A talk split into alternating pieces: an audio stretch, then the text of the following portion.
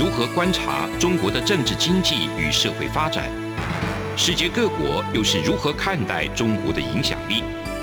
而两岸间有哪些焦点议题与新闻事件？深入解析，多面向的透视中国。欢迎收听《这样看中国》。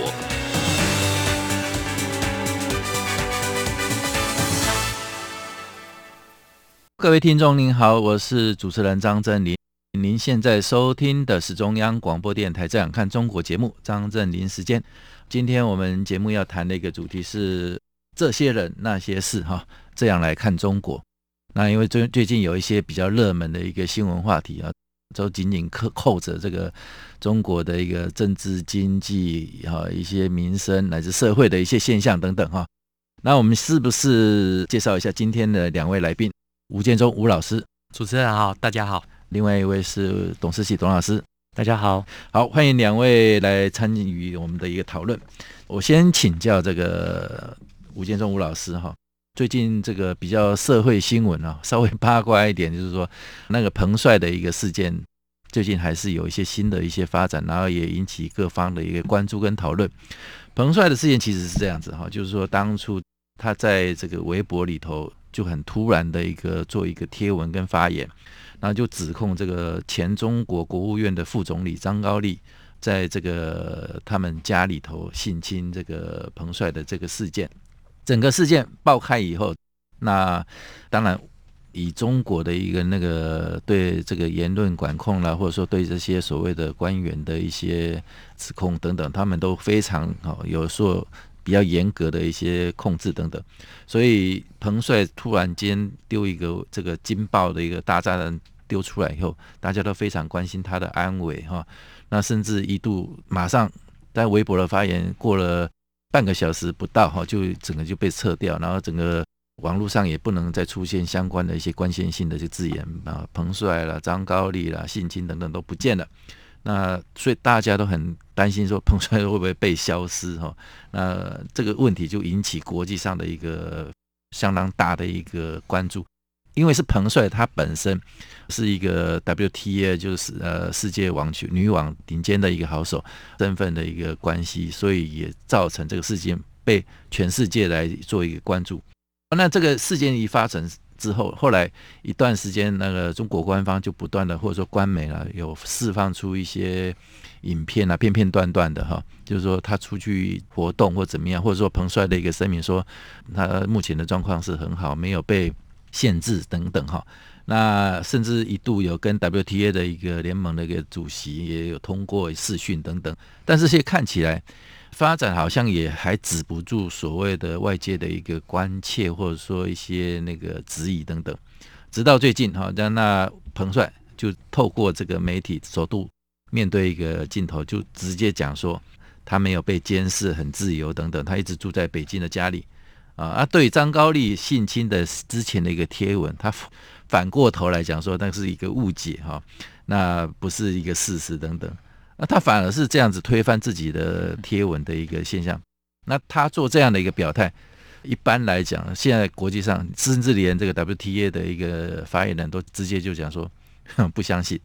那这当然是跟这个中国的过去的一个对人权的一个或者说对言论的一个管控的不良记录。大家那个呃有一些既定的一个印象存在啊，那这个现象其实也没改变，所以变成说彭帅现在的任何一个声明或者说一个一个主张，虽然是一个公开的一个场合做做这样的一个声明，大家还是不相信。那为什么会是这样的一个状态？那吴老师你，你你掌握到的一个一个讯息跟观察是怎么样？是。我想，这个大陆朋友很喜欢看宫斗剧，嗯。那这个后宫怎么样淫乱的一个部分，其实呃是很多大陆老百姓的一个茶余饭后的一个话题。那对于中国领导人的这样的一个呃淫乱的事迹。那彭帅的事情，基本上呃也让大家印证了这样的一个宫斗剧的一个情况。那为什么是这么说呢？因为我们看到，在彭帅发出了这样的一个微博贴文之后，很快的时间他就被下架了。嗯，那下架之后，那他不管是发声明稿也好，或透过其他友人的照片，这或甚至于直接跟所谓的这个呃网协的这个主席来进行这样的一个视讯对话，其实都没有办法止住外界对于这个张高丽性侵彭帅这样事件的一个事情。那大家当然很好奇的就是说，张高丽是怎么样威逼利诱这样的一个彭帅的一个部分。嗯，那特别的是。当然，我们会看到，就是说，我们的一个思考是：第一个，中国大陆的外宣没有用处了。为什么？因为不管是他在怎么样子透过官媒释放这些言论，那他透过官媒来进行这样的一个报道，或甚至于透过这个采访，或者是他自己的一个呃声明，其实你可以看得到，中国大陆的这个外宣系统是完全失灵的一个情况。那对中共来讲，更担心的就是。会不会有 Me Too 的事件出现？嗯、那所以你可以看得到，就是说，中共在管制这样的一个言论的部分来讲是很有经验的。嗯、首先在微博上面失声，第二个，那我们看到这个彭帅出来自白。好，这样的一个自白是不是基于他的一个自愿跟自由意志之下的自白？嗯、所以我们看到，当彭帅说出这个希希望大家不要造谣、不要抹黑的这样的一个话语的时候，其实大家更相信他是出于非自愿的这样的一个理由讲反话了，讲反话。嗯，你就像我之前这个像薄熙来他出来自白的时候，其实大家也看到这这这在中共所谓的法治依法治国的情况之下，他的这样的一个情况其实是很具有中国特色的。嗯，但是呃，另外一个部分里面来讲的话，其实我们看到外界并不相信这样的事情。那对于中国大陆的人权，尤其是运动的这些人士，他们的人权的部分来讲的话，对中共来讲，目前是一个非常严重的烫手山芋。为什么？因为冬奥就要举行了。嗯、那冬奥要举行的时候，这些运动员他的人身自由安全却没有办法得到保障的情况之下，那这个外宣又没有办法压制住这样的一个宣传效果。其实中共已经找不到方法来压住这样的一个事情。因为他自己的官媒也好，或者他的这个海外的这些官宣，其实都已经没有办法压住全世界在关注，大家都在找彭帅在哪里。嗯，虽然他有这个录影，他有照片，他有这一些呃这个真人现身，大家都不相信他还是安全的一个情况。所以你可以看得到，就是说。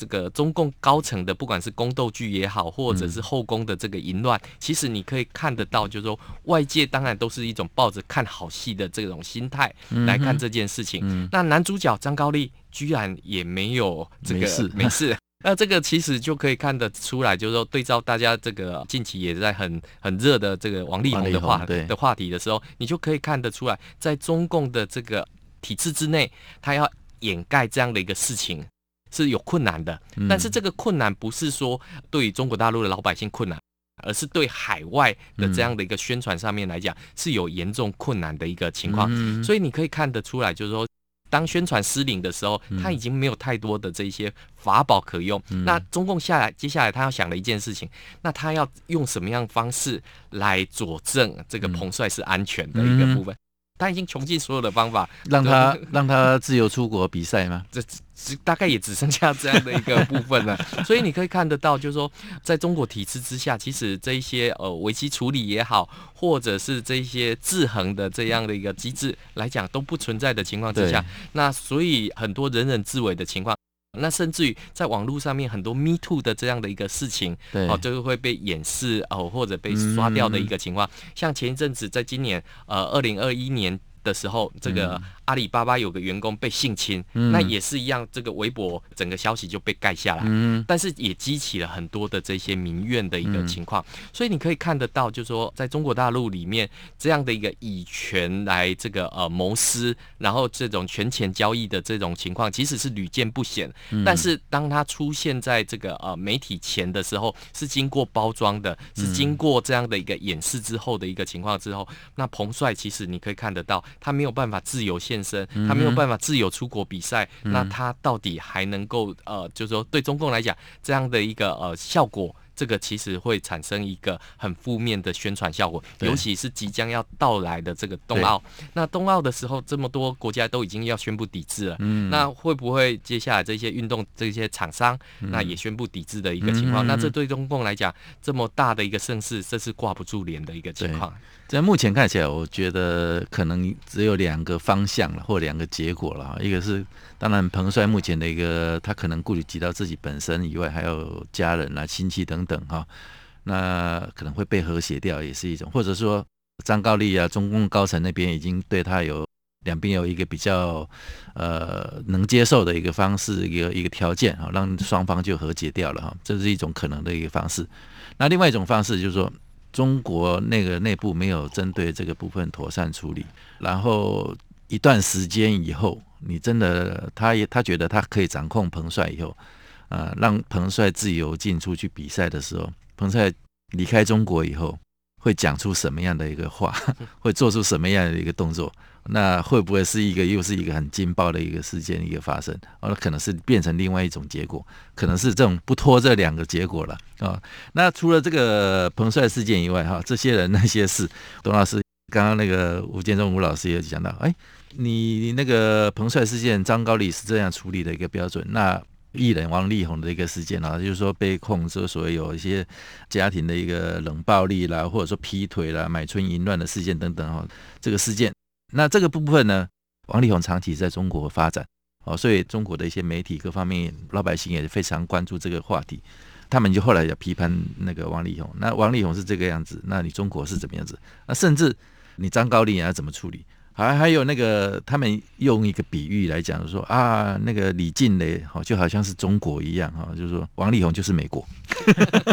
呃，对那个美国有对中国做一些情绪的一个勒索等等。那你简单的评论一下这个一种反差。那我觉得其实如果要观察中国的这些网络文化，或者是说中国官方的一些回应啊，神剧。让子弹飞哈，那其实是很很很好的比喻啦。就是所有事情啊，就是如果说可以控制得了的话，没有到损伤到他们本身的时候，就会让子弹飞一会儿。嗯哼，啊，先看看说会往哪个方向，然后再来看要做怎么调整，然后来要怎么来回应。所以彭帅事件呢，是一看，哎，马上就是会动摇国本啊，动摇党本哦，所以就马上就把它制止啊。但是王力宏啊这一类啊，所谓的像呃劣迹艺人的事迹哦，那就让他飞一会儿。然后让群众的焦点转移到这个方面上，让这个网络上面呢，呃，在自己再去发酵一下之后呢，这事实上是对于中国是有利的。嗯、那当然，刚刚除了说到中国对美国，也有人讲说，那、啊、王力宏也可以用一招啊，就是把李静蕾把他打成是所谓的台独台独分子，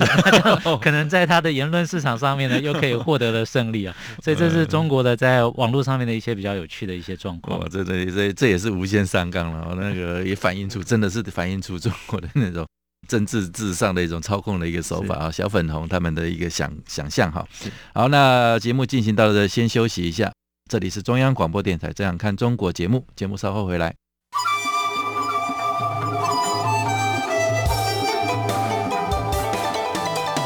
无限的爱向全世界传开，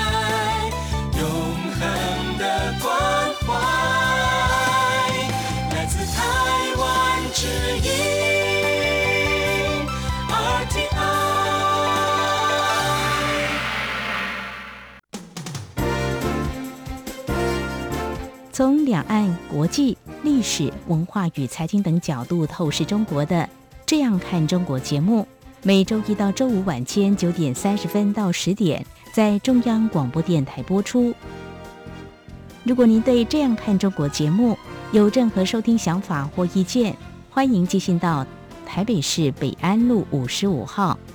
也可以透过电子邮件的方式。节目有两个信箱：二零二零 at r t i 点 o r g 点 t w，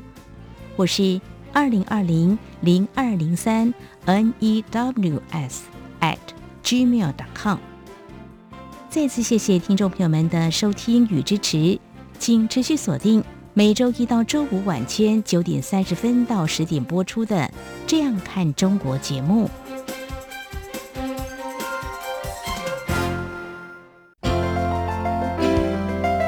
有人形容二零二零年是台湾的 Parkes 元年，使用手机可随时随地收听的形式，滋养了听觉，丰富了视野。而你也加入了 Parkes 的行列了吗？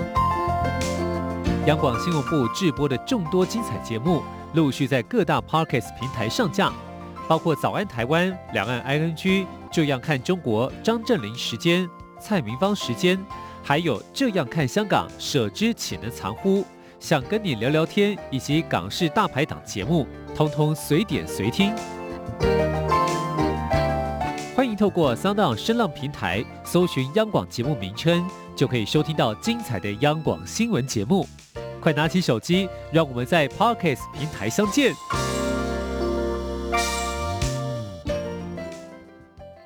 各位听众您好，我是主持人张正霖。您现在收听的是中央广播电台《这样看中国》节目。那这些人那些事啊，我们来这样看中国。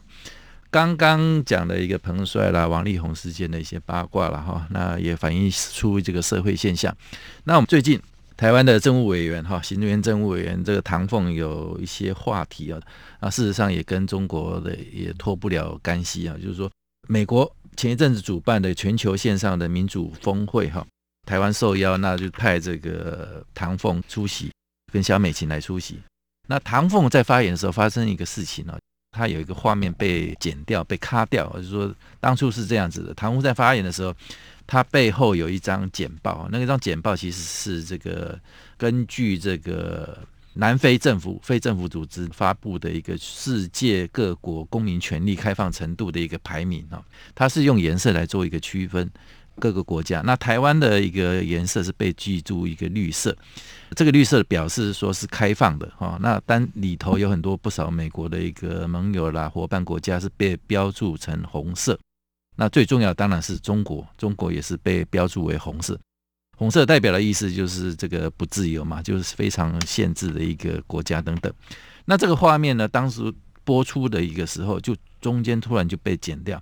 那事后呢，根据这个路透社的一个报道说，白宫发现以后还紧急联络这个国务院来做这样的一个动作。然后画面之后呢，就出现一个所谓的免责声明啊，就是说宣称说，在这里表达任何意见的人都属于个人，不一定反映美国政府的一个观点啊。那这样的一个免责声明，我们就觉得也有点突兀，怎么会发生这样的一个状况？那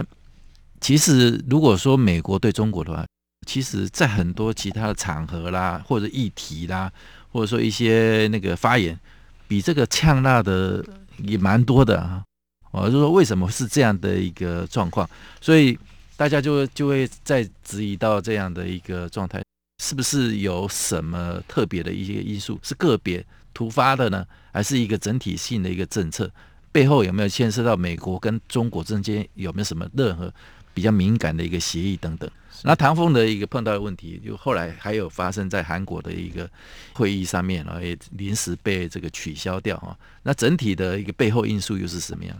董老师帮我们分析一下。是，那过去啊，在疫情之前呢，那台湾要参与这个国际活动的时候，实体的参与是有些困难啊。嗯。那现在在疫情之后，这种数位线上的这个参与的机会出现之后，事实上，呃，我们的一些政府官员呢，就更有机会可以跟外国来做一些接触，因为你不用考虑到直接外交上面的这个呃往来嘛。嗯。其实呢，就创造出了很多的机会。只是啊、呃，有些是非公开的，那有一些公开的领域上面，当然也让台湾呃创造了一些声量啊。是。那唐凤的这一个去做的演讲的题目，其实都是相对而言都是比较中性的哈。嗯、那在美国这一场的话，主要还是在讲这个民主跟民主相关的这个所谓的公民的权利的部分嘛。那在韩国这。第四次工业革命呃全球政策会议，就是韩国的一个比较特殊的一个属于青瓦台底下的第四次工业革命委员会啊，这是韩国总统他要去推动所谓的数位发展的一个。这个所谓的任务编组啊，嗯、那参与这个会议的时候是邀请他来讲是所谓的社会创新啊，也就是说台湾如何用社会创新的方式去防疫，嗯，其实都都是很中性，而且都或者是说呃不会牵涉到很敏感的政治议题，但是因为在呃美国的这个视讯演说里面呢，标示出来台湾跟中国就是不同。这是个事实，嗯，但是这个事实会让中国无法接受，嗯、而且这个也会让中国也做出很多的抗议。那这时候我们就可以想象说，哈，就是说，如果说我们之前在讲啊，就是说中国对于这一个在中国境内的人用直接的来做限制，言论上的管制，哈，那甚至让他讲唯心之论，那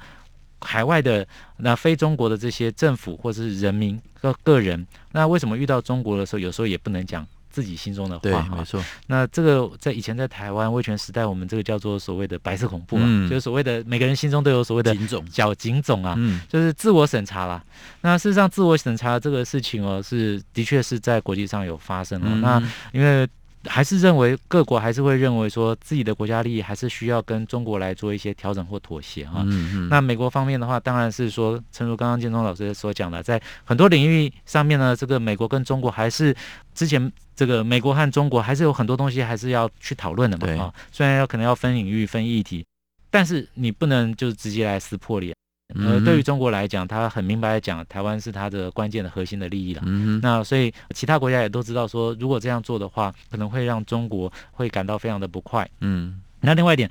在韩国这边的话，这个文在寅总统啊，因为他任期快要结束了，可是这个韩国的外交议题之中有一个很重要的议题，就是说每一任韩国总统哦都有邀请到这个中国国家主席来访问了。嗯。那现在只剩下这一个文在寅总统啊，还没有直接邀到习近平主席到。韩国来访问，而又在北京冬奥之前呢，其实文在寅总统也非常慎重的考虑是不是要率团去参加北京冬奥，那以此来邀请这一个习近平主席在他任期结束之前来来访问这一个呃韩国。所以从这边来看的话，事实上美国跟韩国都有他们各自的国家利益的考量。那重点就是说。不想跟中国撕破脸，那同时也希望说中国在某些议题上面能够有所一些回馈啊。嗯、但是外交上面通常都是两方面啊。那当然，对于台湾有这样的作为，那台湾也会用我们呃可以外交可以做的正常管道来去做抗议。那同样的是，呃，这两个国家对中国抛出的这样善意，但是中国会不会以同样的善意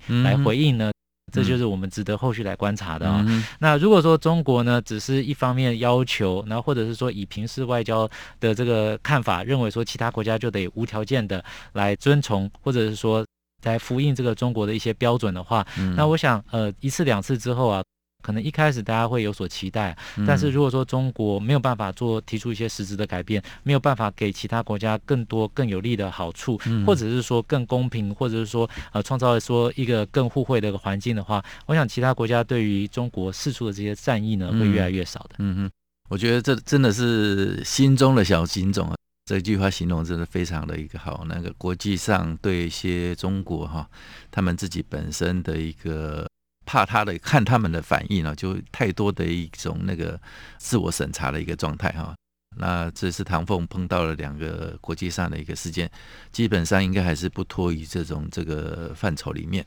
那你对中国这样子一个小心翼翼，或者说把它当做一个公婆一样，好小心伺候一样，那这公婆、恶婆婆、恶恶公公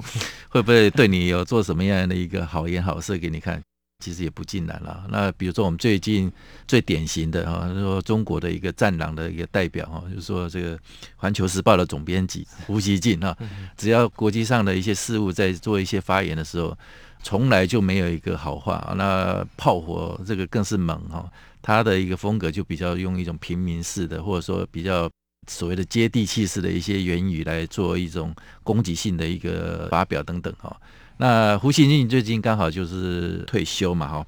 当初这个讯息退休的讯息传出来的时候，大家还是呃也有一些想象或者说一些传闻啊，说哎，胡锡进干得好好的，干嘛这么早就退啊？那是不是也是被退休啊？那中间有没有什么故事啊，或者怎么样哦？那现在大家反而在自由世界来想的话，你说台湾也好，或说一些国际上也好，说他们会觉得。《环球时报》少了胡锡进这一号人物，那以后看这个中国在讲一些事情的时候，评论国际事务的时候，娱乐性就少了很多。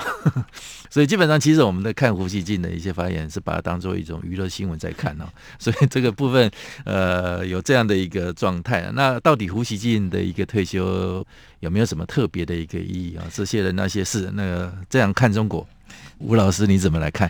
其实我们看海外在看《环球时报》的时候，都是呃一种很轻蔑的，就是民族主义的小报。嗯，但是虽然说小报啊，但是《环球时报》的影响力基本上是远高于《人民日报》的。嗯哼，那我们知道《人民日报》基本上是一个呃部级单位，对，而《环球时报》是局级的单位。是，那此刻派出了这样的一个人民日报的这个评论部的副部长来接社长，嗯，那国际部的副部长来接这个编辑，好，这总编辑，那其实是恰如其分。嗯，那当然我们知道社长抓言论，这个总编辑抓新闻，新闻对。那环球的这个呃。比较出色的一个部分，其实是他的言论，并不是他的这个新闻。嗯、那我们知道，现在接社长的这个呃范政伟，基本上他是人民日报的一个呃笔名叫做这个任仲平的这个重要成员。对对。那所以他的这个政治正确。那写出来文章也四平八稳，所以这个基本上是呃，一定是看不上像胡锡进这样的角色的。嗯，那特别的是哈，我们知道在胡锡进其实他作为雕盘哈，这个也雕了这么多年，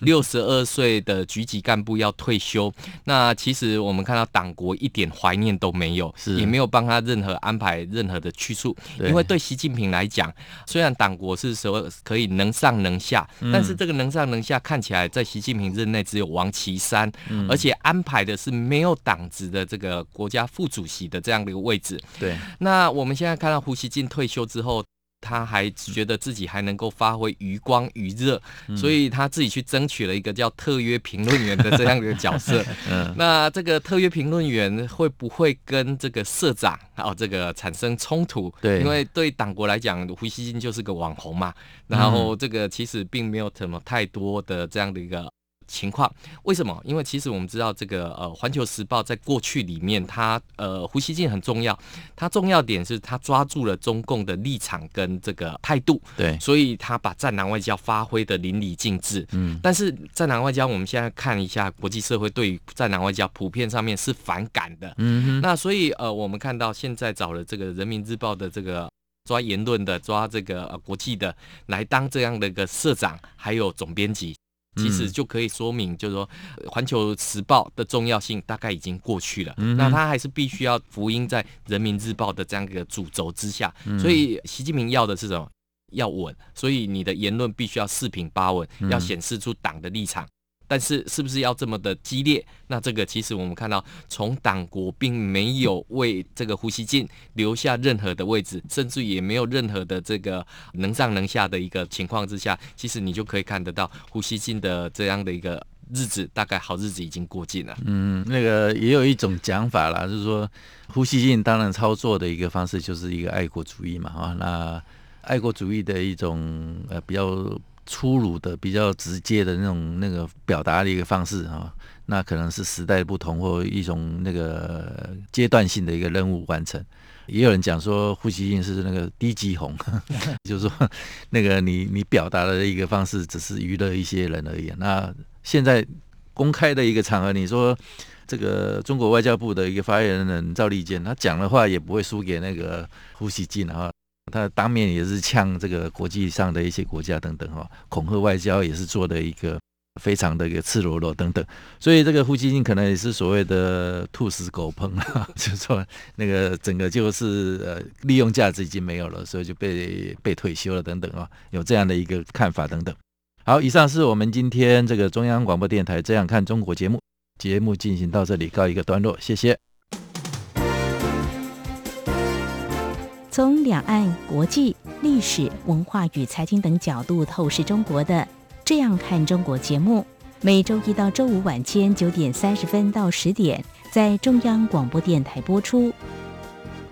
如果您对《这样看中国》节目有任何收听想法或意见，欢迎寄信到台北市北安路五十五号，也可以透过电子邮件的方式。节目有两个信箱：二零二零 at。R t i 点 o r g 点 t w，或是二零二零零二零三 n e w s at gmail dot com。再次谢谢听众朋友们的收听与支持，请持续锁定每周一到周五晚间九点三十分到十点播出的《这样看中国》节目。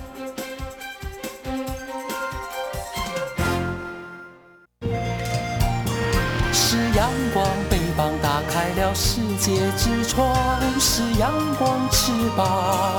环绕着地球飞翔。